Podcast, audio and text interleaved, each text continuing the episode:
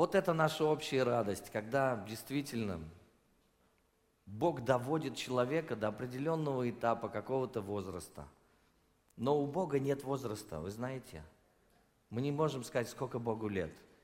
А, и когда мы пришли к Богу, и Он встретил нас, когда мы, Он омыл нас, очистил, мы родились свыше, что произошло?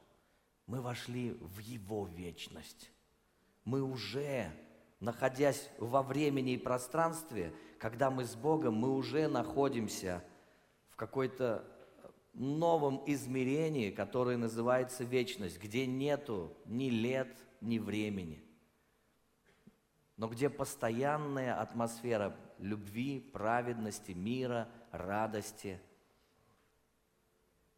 Туда нас Бог и влечет. Давайте туда и будем устремляться, правильно? Сегодня у меня непростое послание к вам, драгоценные братья и сестры. Поэтому я хочу, чтобы выслушали вы это и позволили Слову Божьему служить вам. Каждый раз, когда мы приходим, мы жертвуем финансы, мы жертвуем хвалу Богу. Это наша часть. Но также, когда мы приходим, нам тоже нужно позволить Слову Божьему служить нам.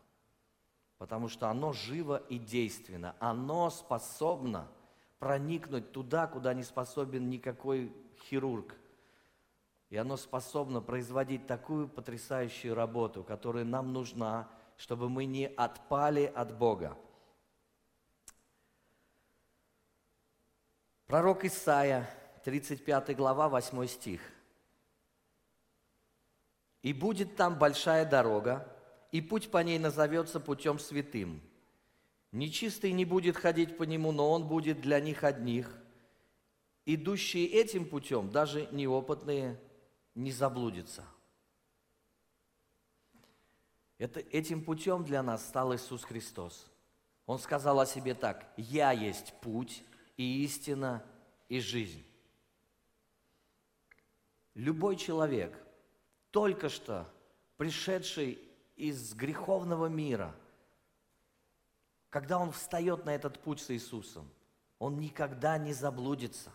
Он обязательно придет к той цели, которую Господь ему отметил, что ли, так. Почему? Потому что сам Господь с нами идет в этом пути. Он не просто сказал, вот дорога, идите по ней. Он говорит, я пойду с тобой. Я проведу тебя, доверься мне. Итак, наша цель – быть с Богом на небесах в вечности. Очень хорошая цель. Не думаю, что какую-то еще лучшую цель человек может найти здесь на земле. И в послании к евреям в 12 главе 14 стихе мы читаем – старайтесь иметь мир со всеми и святость, без которой никто не увидит Господа. Итак, мир со всеми. Речь идет о людях. Максимально, чтобы мы могли примиряться, и если какие-то разногласия как-то находили, какие-то э, возможности, чтобы не огорчать ни их, ни, ни себя, насколько это возможно. Иногда это невозможно, это трудно иногда. Но чаще всего верующий человек найдет какой-то выход здесь. И дальше он говорит, также старайтесь иметь святость, без которой никто не увидит Господа. Вот представляете, если человек называет себя христианином, а Бога не видит. И мы сейчас не говорим о зрении физическом, мы говорим о сердце, которое способно видеть Бога. Если мы не видим Бога, его не слышим, то мы вообще не понимаем, где мы, кто мы, куда мы, зачем мы здесь на земле. На все эти вопросы Господь отвечает человеку.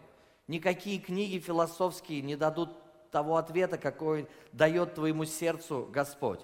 Итак, если слепой ведет слепого, сказано, оба упадут в яму. Поэтому наша задача быть зрячими – видеть Господа перед собой. Давид говорит, всегда я видел Господа перед собой, чтобы мне не поколебаться. Если он в то время видел, представляете, в Новом Завете, как мы должны видеть Бога. Потому что Иисус Христос пришел и открылся нам. Итак, выбранный нами путь Это путь святости и мира. Путь святости, об этом буду говорить сегодня. Он определит место, где ты окажешься.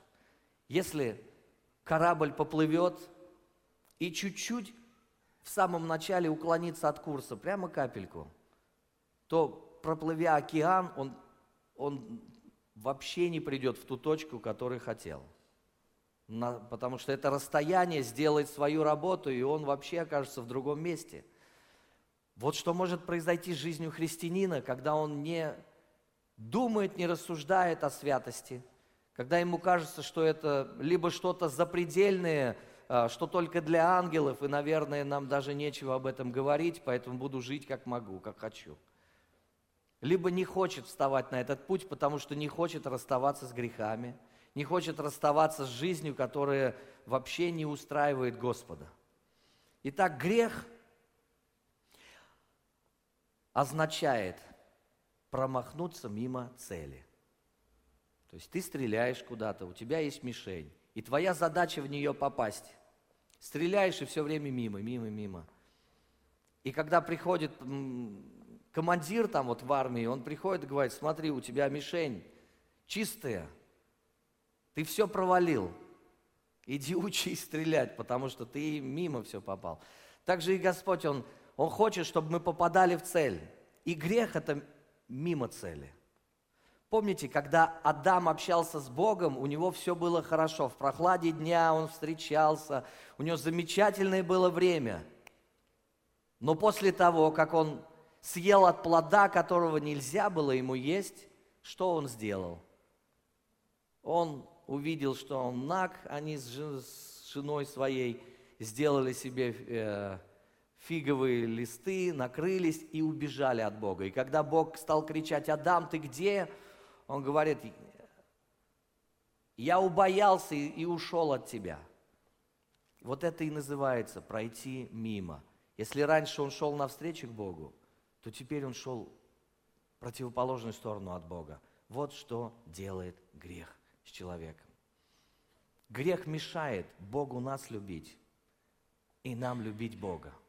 Грех мешает нам любить людей книге Откровения мы читаем 21 глава, 27 стих. «И не войдет в него ничто нечистое, и никто преданный мерзости и лжи, а только те, которые написаны у Агнца в книге жизни».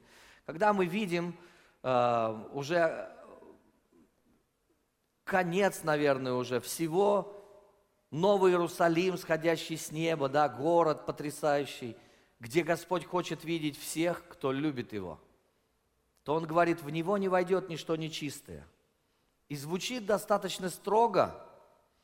Почему? Потому что Господь защищает свой дом и защищает того, кого Он любит, от осквернения. Там не будет ничего нечистого.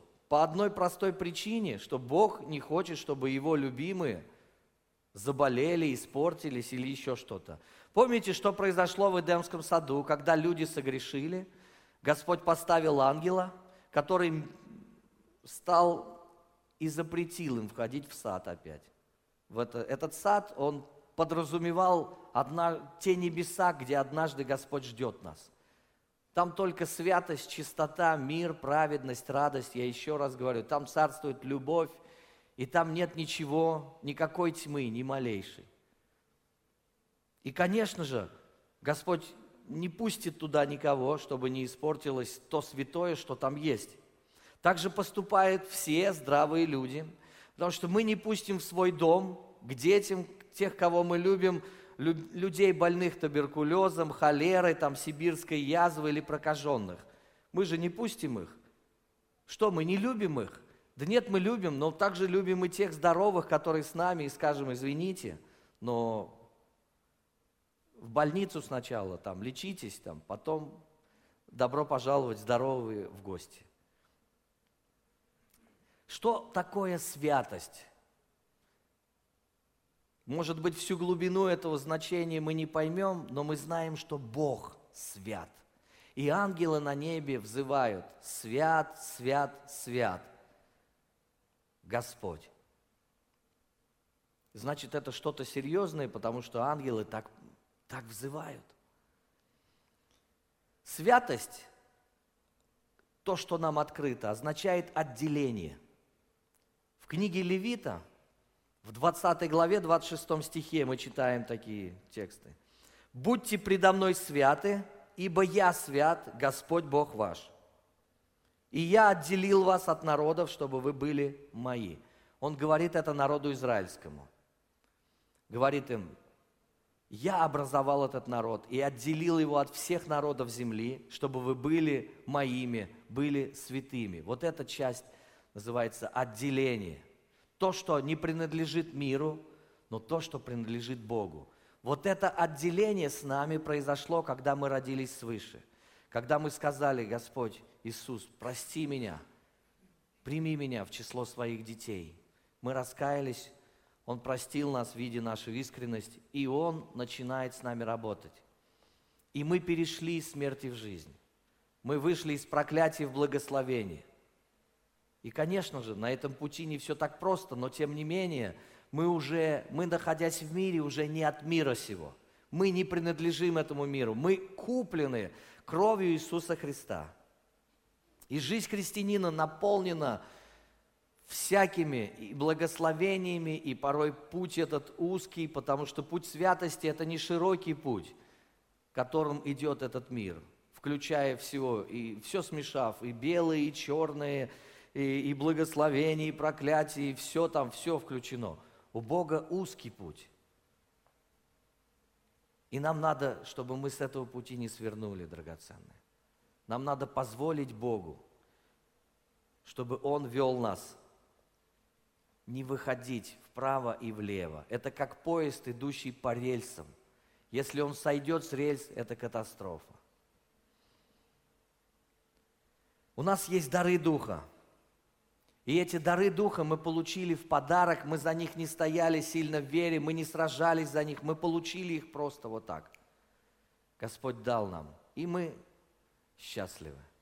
Также мы читаем в Библии, есть плоды Духа. Господь ожидает, что мы будем приносить добрые плоды. Любовь, радость, мир, долготерпение, кротость, милосердие, верность, все вот эти плоды, они очень-очень нам нужны, и Бог ожидает, а, что мы их принесем, потому что тем прославится Отец, что мы принесем много плода. Но также есть святость. И здесь речь идет о том, что то, что мы раньше делали, живя в этом мире, чтобы мы перестали это делать. Если раньше мы напивались, Господь говорит, не употребляй – алкоголь. Исполняйся духом. Это намного эффективнее.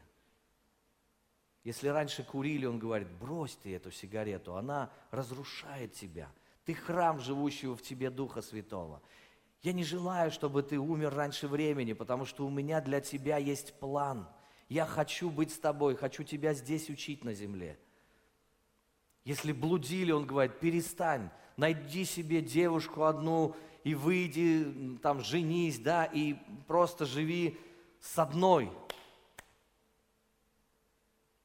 Если воровали, он говорит, перестань это делать.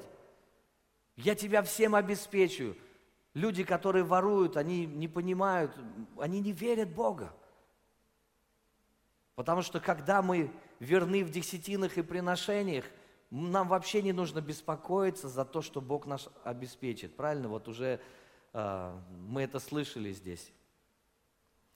Поэтому святость, она относится к той части характера, которая говорит тебе, не прикасайся, не дотрагивайся. Как Бог говорит, выйдите из среды их и отдалитесь, и я приму вас. Он не хочет, чтобы мы были такими христианами, которые продолжаем ходить на совет нечестивых, стоять на пути грешных и сидеть в собрании развратителей. Он хочет, чтобы мы сидели в Его собрании. Он хочет, чтобы мы общались максимально больше, общались с людьми, которые помогают нам в вере укрепляться. А не просто, вот все мои друзья грешники, и ты счастлив. Вытаскивай их из этого, это другое дело. Когда ты идешь в мир и свидетельствуешь людям о Боге, о Его любви, о возможности их спасения, это хорошо, это миссия. Это правильно.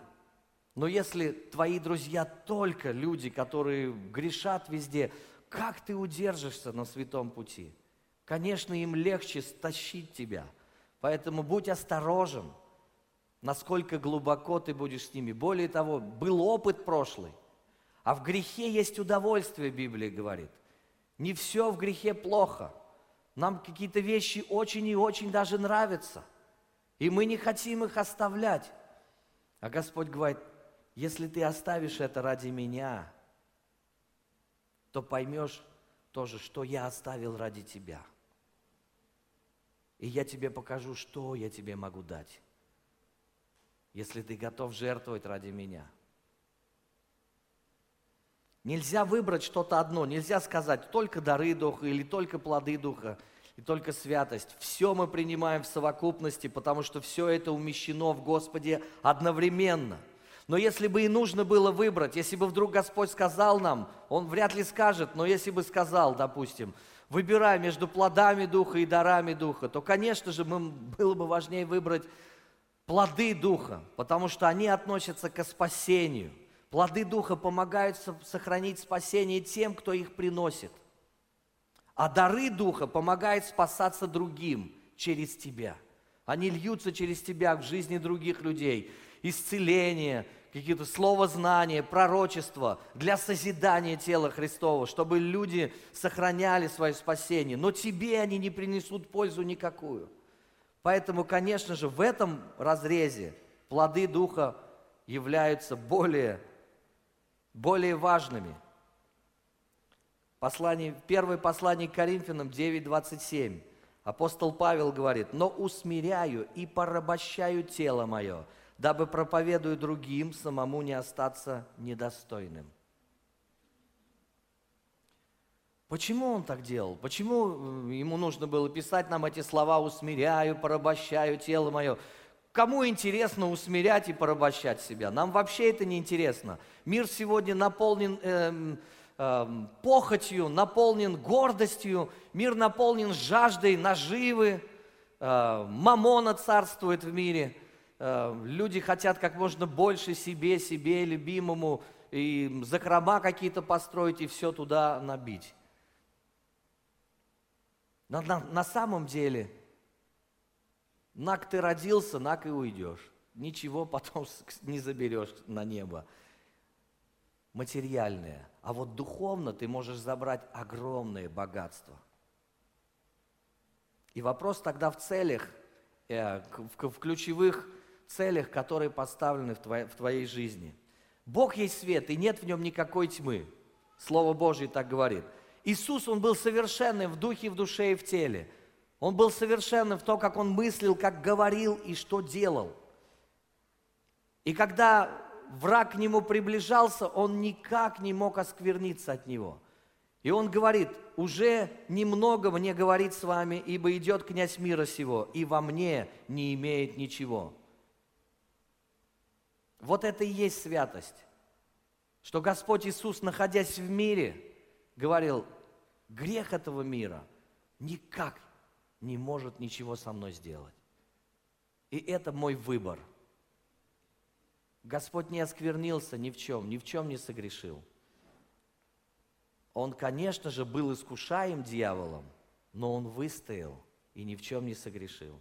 Никто из людей сам по себе не может достичь такой святости никакими своими усилиями. Поэтому нам дана благодать во Христе, чтобы мы могли положиться на Него, а не на свои силы, связи, там, а, деньги или еще что угодно. Ошибочно противопоставлять тоже такие а, понятия, как благодать, вера, любовь, противопоставлять их святости и праведности. Потому что и то, и то находится в Боге, и оно нераздельно. Давайте посмотрим, о чем апостол Петр говорит в первом послании, 1 э, глава с 13 стиха. «Посему, возлюбленные, припоясав чресло ума вашего, бодрствуя, совершенно уповайте на подаваемую вам благодать в явлении Иисуса Христа» как послушные дети, не сообразуйтесь с прежними похотями, бывшими в неведении вашем, но по примеру призвавшего вас святого, и сами будьте святы во всех поступках, ибо написано, будьте святы, потому что я свят. Итак, совершенно уповаем на подаваемую нам благодать, и эта благодать пришла не для того, чтобы мы жили как хотели, но получили прощение, получили возможность стать опять чистым листом и начать жизнь заново, с Богом уже. Мы встали на путь святости, и Господь говорит, теперь пойдем, я тебя буду учить идти этим путем. Мы не становимся мгновенно совершенными или святыми, нет. Мы проходим путь освящения, э, шаг за шагом, отказываясь от каких-то вещей, которые разрушают нашу жизнь, которые э, доставляют Господу тоже боль. Мы отказываемся от этого. И это наша ответственность, чтобы не сойти с этого пути. Мы получили благодать Божью не для того, чтобы грешить и каяться, грешить и каяться, грешить и каяться. И знаешь так, я когда каюсь, уже знаю, что согрешу. Я каюсь, я уже знаю, я все равно буду это делать, потому что мне это нравится – нет, мы получили благодать для того, чтобы не быть в грехе, не оставаться в нем, а чтобы быть вне греха, быть с Богом. Итак, люди порой используют такие понятия, как любовь, благодать, а, хорошие слова и, и хорошие понятия, то, что за этим стоит, это нас очень-очень греет. Но если неправильно понимаем и извращаем эти понятия – к сожалению, уходим с пути святости.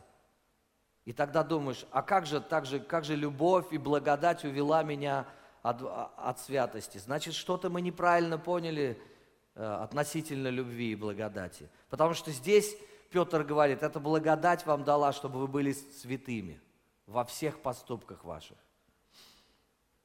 Итак, благодать дана нам, чтобы мы побеждали каждый грех в нашей жизни – нет такого греха, который Бог бы не мог простить. И нет такого греха, который мы не могли бы победить. Какой бы гору он ни вырос, как бы он ни казался нам таким, ну все, вот это вот я вообще, я никогда не брошу курить, люди говорили. Еще думаю, и это не могу бросить. Знаешь, со временем, общаясь с Богом, Господь дает им эту возможность, если они хотят, если они действительно тянутся к Богу, к ним приходит победа. Итак, друзья, мы не имеем права согласиться с грехом и сказать ему, ну ладно, я все равно не могу тебя победить. Ну что, живи во мне. Нет, в нас живет Христос. Если в нас живут грехи, Христос уходит. Если мы приглашаем Иисуса Христа, грехи должны уйти, понимаете? Вот так. Не, не может быть, чтобы грех Иисус жил в нашем сердце, и мы вот вместе умудрились это э, оставить. Вы знаете, религиозная система этого мира со всеми такими очень набожными вещами это умудрилась э, соединить. Там главное, ты обряды совершай, внешние вещи делай, а живи как хочешь. Но так не проходит с Богом, потому что Он не играет с нами в игры. Речь идет о спасении – и жертва принесена такая, что нам еще всю вечность ее осмысливать. Иисус стал грехом, взял наше наказание на себя, умер на кресте и воскрес, победил всех наших врагов, которые были сильнее нас. Какие это враги? Это грех и это смерть. Человек ничего не мог сделать э, с грехами своими, и он ничего не мог сделать со смертью, он умирал. Потому что смерть – это последствие греха. Написано, что Иисус восторжествовал над всем этим собою. И Он подарил вечную победу всем своим детям, всем, кто к Нему пришел. Итак, без Иисуса Христа, без креста Христова, без смерти Его и воскресения нам никогда не победить грехи и сегодня – для этого мы идем путем новым и живым. Мы проходим через крест. Вот у нас крест. Он символ того, той жертвы, которую принес однажды Иисус. Если мы согрешаем, наша задача идти на этот крест и вспомнить, где Иисус распятый, бежать к Нему и говорить, Господь, прости меня. Я согрешил, я виноват перед Тобою. Я не хочу больше это делать. Очисти меня, омой меня своей кровью.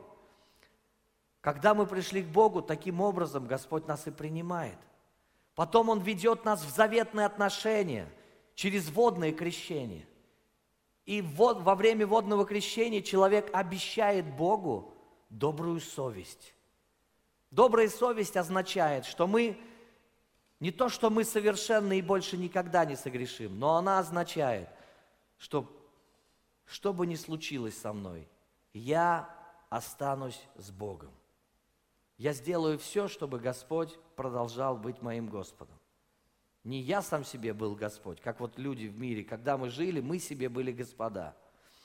То сейчас мы говорим, нет, Господи, я раскаюсь в любом грехе, как только Ты меня обличишь, чтобы продолжать быть с Тобой. Вот это очень важно для нас. И здесь ни в коем случае добрая совесть – это отсутствие лукавства, лицемерия, против чего Иисус выходил очень жестко и называл лицемеров окрашенными гробами, которые с виду красивые, а внутри полны мертвых костей. Вот это религиозная система. Не позвольте попасть в это все. Итак, добрая совесть – это значит отсутствие хитрости. Какой смысл укрывать от того, укрываться от того, кто знает все о нас. Он же нас знает насквозь. В Псалме 17 с 26 стиха написано, «С милостивым ты поступаешь милостиво, с мужем искренним искренно, с чистым чисто, а с лукавым по лукавству его».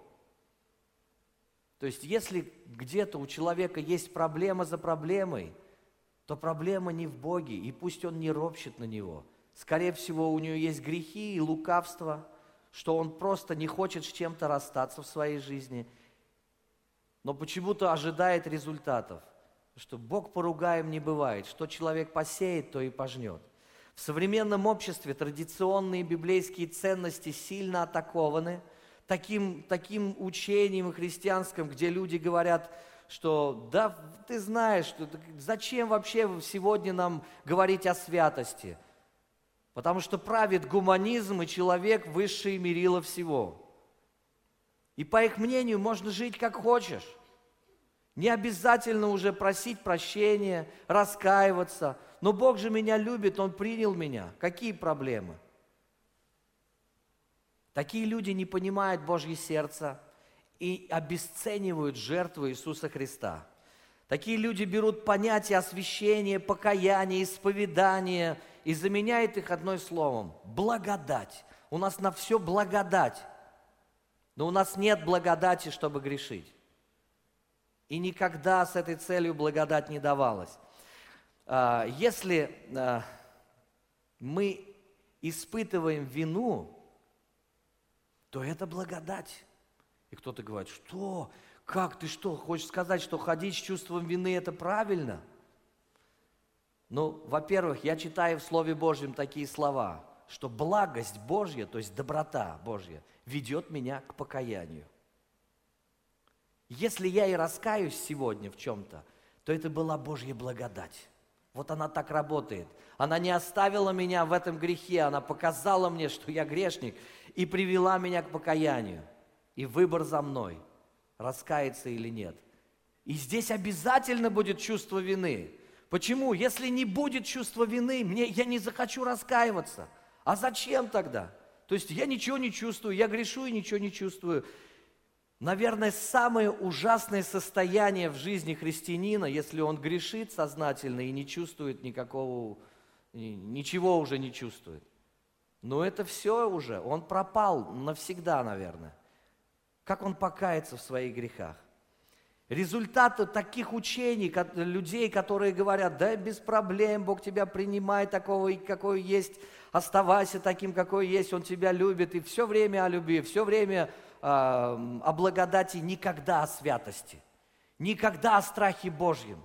И что получается? Получается, что человек разбалансируется – как машина, у которой там раз, разбалансировка колес, и ты едешь, у тебя все трясется, ты уже руль все время куда-то в сторону уводит.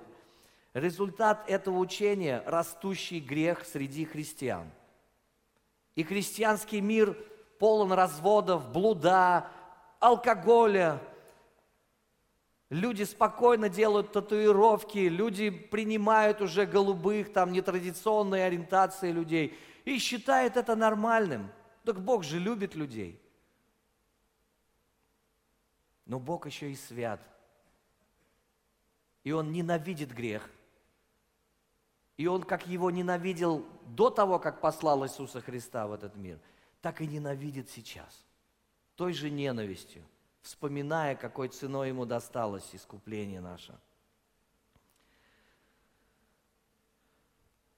Подумайте только, разве Святой Дух изменился в 21 веке? Одно из служений Святого Духа – обличить христиан в грехе. И неверующих тоже он обличает. От Иоанна читаем 16 главе 7 по 8 стих. «Но я истину говорю вам, лучше для вас, чтобы я пошел, ибо если я не пойду, утешитель не придет к вам, а если пойду, то пошлю его к вам». Он говорит о Духе Святом. «И он, придя, обличит мир о грехе, о правде и о суде». Это служение Духа Святого. Как же мы можем его убрать? Поэтому, если вдруг в какой-то момент ты живешь там, работаешь, сидишь, и вдруг к тебе приходит мысль такая, да как же ты мог думать об этом человеке плохо, о начальнике своем, или просто там о жене, например, или зачем ты сказал ему такие слова, и ты сидишь, пьешь там кофе, и вдруг ты, и ты так, действительно, что я сделал, Господи, это же грех, я неправильно сделал. Тут же отставь эту чашку, склонись пред Богом, скажи, Господь, прости меня – я согрешил, я неправильно поступил. Вот и все. И не нужно тянуть время, не нужно ждать, когда там пройдет э, месяц, чтобы попросить у Бога прощения. Почему не нужно ждать? Потому что если мы позволим греху жить в нас, он совершит свою негодную работу и будет как одна ложка дегтя испортит бочку меда. Никогда нельзя противопоставлять веру тоже закону, потому что некоторые говорят, да я верю, а закон – это все, что было когда-то, зачем он нужен? Это Ветхий Завет, давайте не будем туда смотреть. Некоторые говорят, нам даже 10 заповедей больше не нужны. Зачем? Давайте уберем их, это все в прошлом. А сегодня только вот Иисус, вот только любовь. Почему нельзя так делать, потому что Слово Божие говорит, закон добр. В чем доброта закона? Во-первых, что законом познается грех. Разве плохо знать заповеди? Без них мы вообще не сможем различать, что хорошо и что плохо. Без них мир бы вот этот, в котором мы живем, настолько бы деградировал, что сегодня до сих пор бы людей в жертву приносили бы – и чего угодно творили. Слава Богу, что эти 10 заповедей стали какой-то общемировой ценностью уже. Если повредить фундамент, рухнет весь дом. Поэтому закон открыл нам глаза на сущность греха, на, на глубину греха, на его способность порабощать и убивать. Также закон стал путеводителем ко Христу. Разве плохо, если что-то в этом мире тебя ведет ко Христу? По-моему, замечательно. Если что-то меня привело к Богу, так слава Богу. И до сих пор этот путеводитель с нами остается. Когда мы отходим от Бога, Бог опять показывает тебе, что ты грешник. Ты опять встал на этот путь. Ты зачем? Ты отступил от меня – и опять путеводитель работает, и он опять тебе показывает, эй, если не покаешься, ты умрешь. Закон не давал выход человеку, он только показывал, как человек грешен, но не мог его спасти. Поэтому пришел Иисус со своей благодатью, чтобы спасти нас. Это фундамент нашей христианской веры. Мы не уповаем на закон. Это была ошибка э, иудейской веры в том, что они уповали на исполнение закона а законом только грех познавался. Но тем не менее, почему они обратились к Богу? Зачем Иоанн Креститель приходил? Потому что люди чувствовали, что они не могут больше в этом жить. Им, нужен, им нужно выходить из греха, но силы нет. И он говорит, идет за мной сильнейший, вот он вас спасет, он поможет вам. Иисус помог нам, но не с тем, чтобы мы продолжали грешить, а с тем, чтобы мы жили свято вместе с Ним.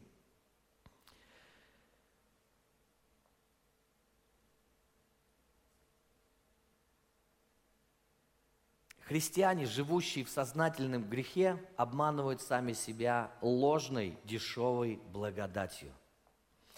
А, и это не библейская вера совершенно, это какой-то суррогат, который возник и, и набирает силу, и, к сожалению, может быть, это предвестник последнего времени.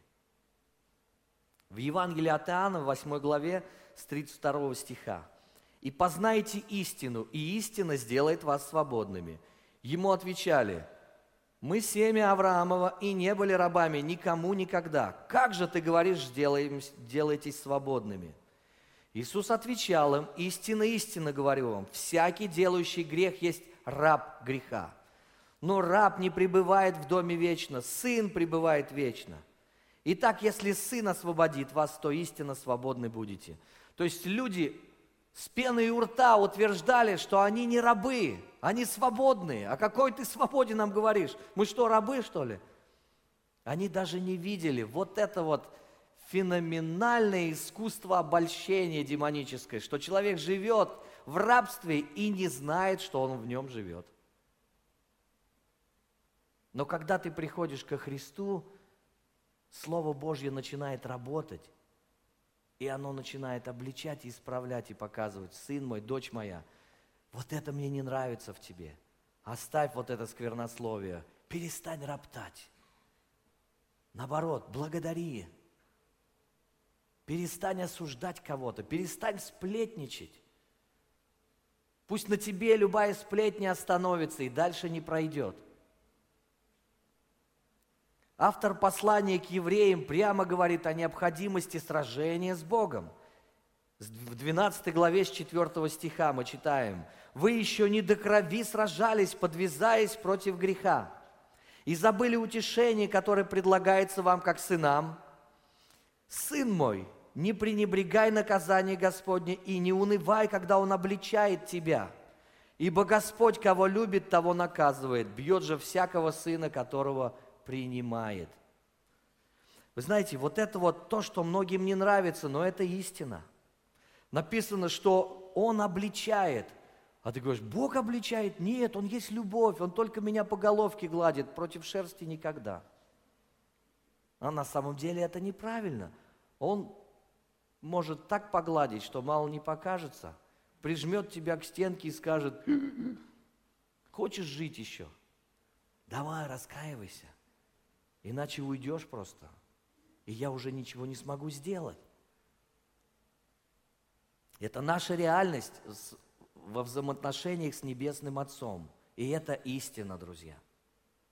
Бог работает над нашим характером, чтобы исправить нас. Он нам бросает вызов, чтобы мы оставались вместе с Ним на этом святом пути. Я спасен, да, по благодати Божьей спасен и нахожусь в каждодневном освящении, чтобы Христос мог отобразиться во мне. Помните, мы образ и подобие Божие. Самым большим образом Бога стал для нас Иисус Христос, который воплотился и показал, какими мы должны быть людьми. Когда люди говорят, что им больше не нужно исповедовать грехи, что достаточно просто, что ты уже был прощен и все, тогда получается, что они уже совершенные. И безгрешные люди, и не нуждаются в покаянии, в исправлении. Ну, в принципе, крест Христовый им уже тоже не нужен. И апостол Павел видел это уже тогда, и он кричит к филиппийцам, он говорит в третьей главе с 18 стиха. «Ибо многие, о которых я часто говорил вам, а теперь даже со слезами говорю, поступают как враги креста Христова. Он обращается к верующим. Их конец погибель, их Бог чрева, и слава их в сраме. Они мыслят о земном. Крест и покаяние приближает меня к Иисусу. и, помогает мне жить кроткой, смиренной жизнью. Разве это плохо? Почему в современном христианстве мы стали мало об этом слышать? Когда в последний раз мы вставали на колени перед Богом и раскаивались? Когда в последний раз мы плакали, рыдали перед Богом за то, что согрешаем? Может быть, нужно возобновить такую практику, потому что Слово Божье учит нас об этом. Освящение – это когда мы светим Господа в нашем сердце, когда мы пленяем мысли в послушании Христу.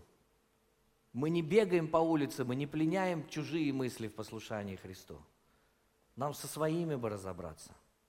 Поэтому, пожалуйста, давайте вот на себя смотреть и исследовать свою жизнь. Да поможет нам Господь.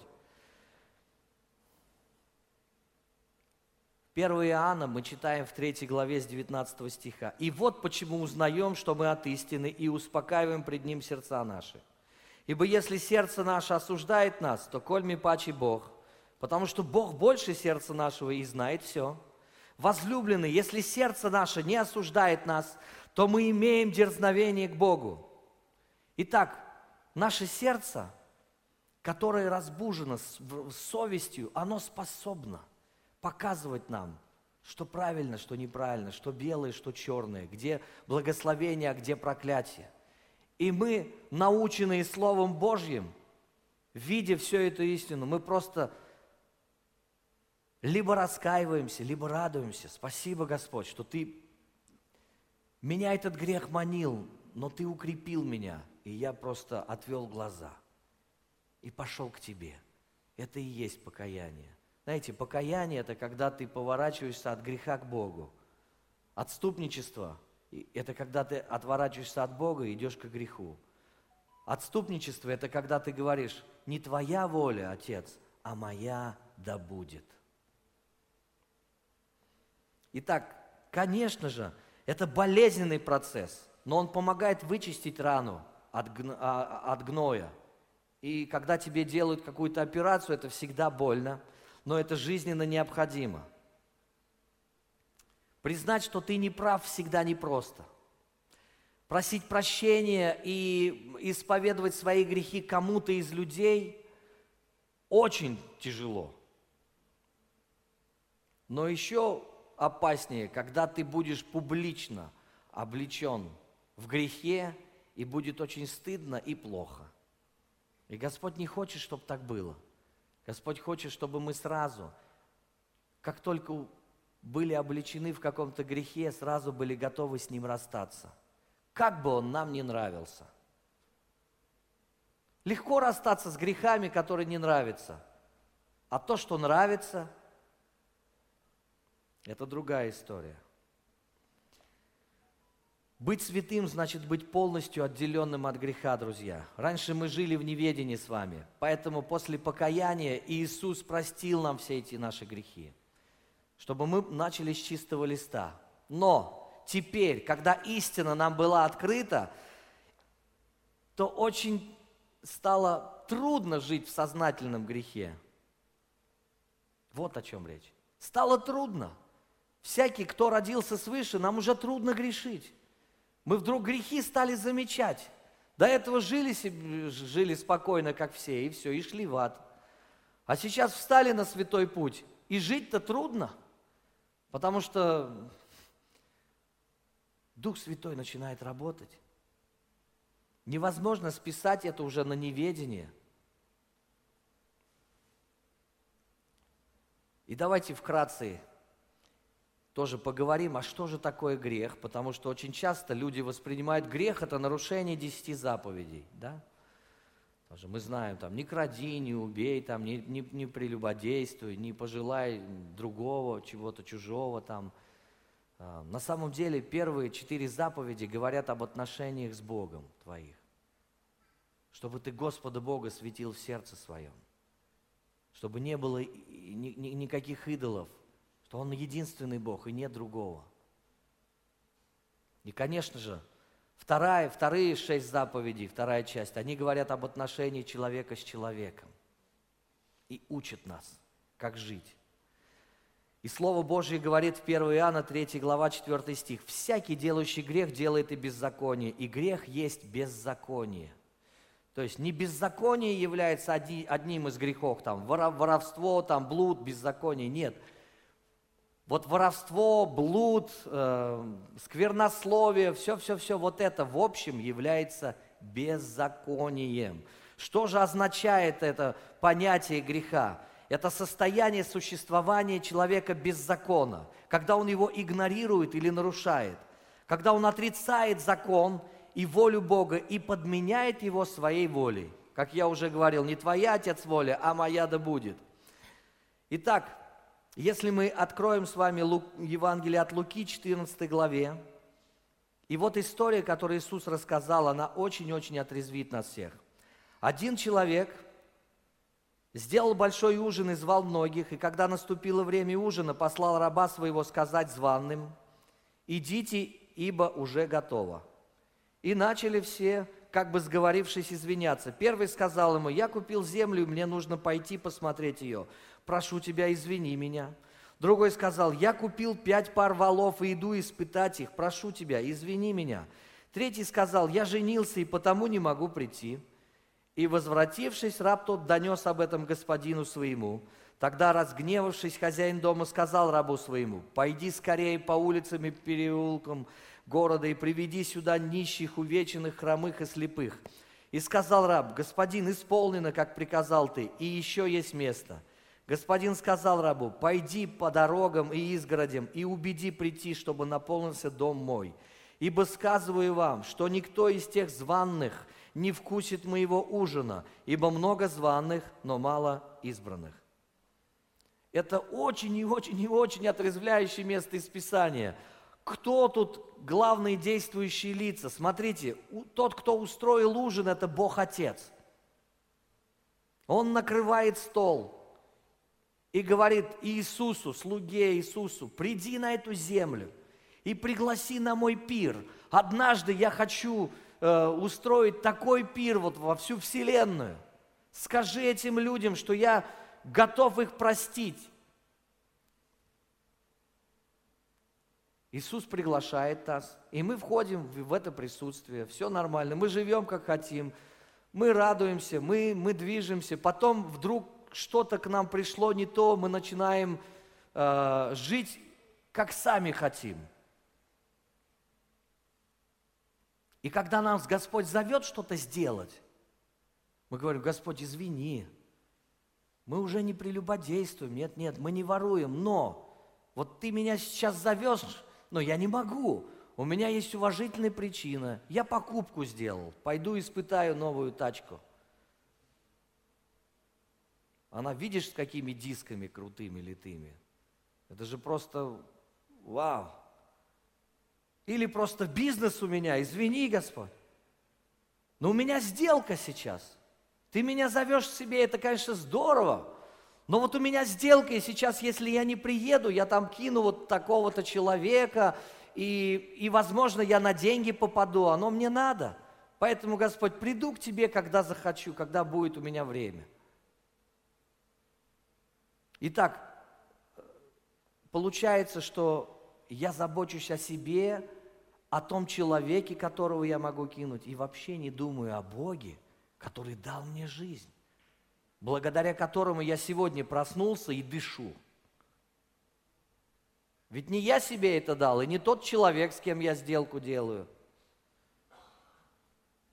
Это очень интересно. Воля Отца какая? Идите, ибо все готово. Данные слова обращены к приглашенным верующим церкви. Но они начинают выдумывать извинения, разные предлоги, чтобы не послушаться Господа. Итак, купить землю не грех, купить, заниматься бизнесом вообще не грех. А третий вообще сказал, я женился, не могу прийти. Женитьба – это совершенная воля Божья. Какие проблемы?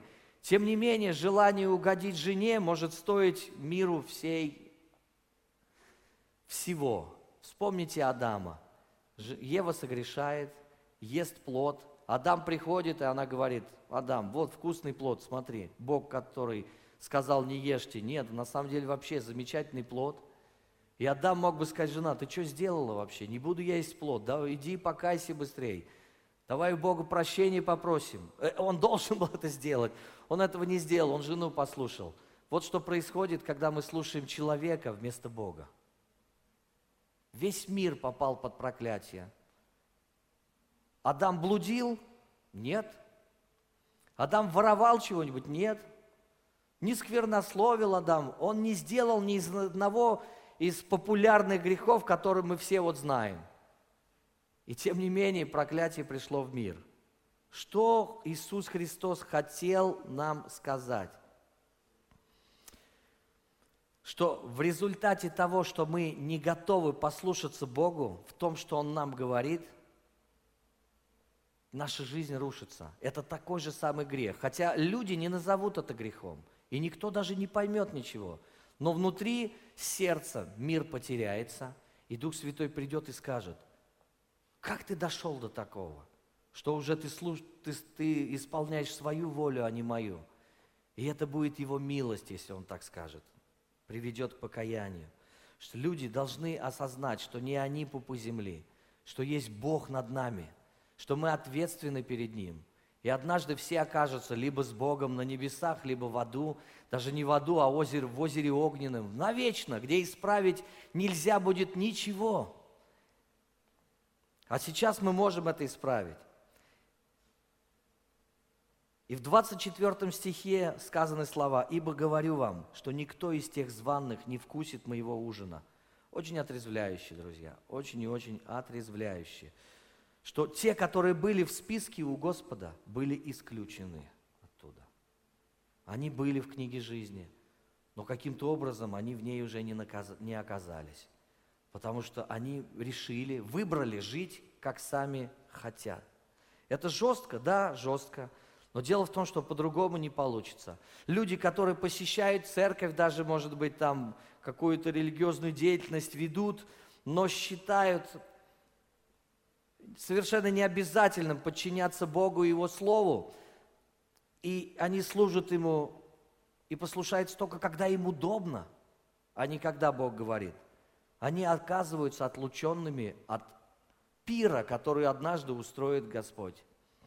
А, я хочу, чтобы каждый из вас, кто здесь сидит, каждый, кто смотрит нас сегодня по онлайн, я хочу, чтобы мы все оказались на брачном пире у Господа. Это мое большущее желание. Для этого нам нужно что-то сделать со своей жизнью. Нам нужно жить жизнью святости. Не позволь никому и ничему увести тебя. Потому что грех, он как, он завертывается всегда в самый красивый фантик и преподается как конфетка сладкая. Но когда ты съешь ее, ты умрешь. Иисус пришел простить нас. Иисус пришел и взял на себя все наши грехи. Он стал грехом вместо нас. Иисус вобрал все проклятия и последствия греха на себя. Когда Он висел на кресте, Он произнес слова прощения, Он молил Отца, «Отче, прости их, ибо не знают, что делают». Когда мы в грехе, мы не знаем, что делаем. Но когда мы пришли к Иисусу, мы начинаем знать, что мы делаем. Наши глаза открываются. И без святости никто не увидит Господа, друзья. Я хочу, чтобы наши глаза были открыты широко. Мы видели Господа перед собой. Я хочу, чтобы мы все поднялись сейчас. Пожалуйста, давайте встанем и помолимся. Дорогой наш небесный... Данная запись сделана местной религиозной организацией Церковь Христиан Веры Евангельской Слова Жизни города Нижнего Новгорода. ИНН 52 600 52 114 ОГРН 102 52 300 19 613.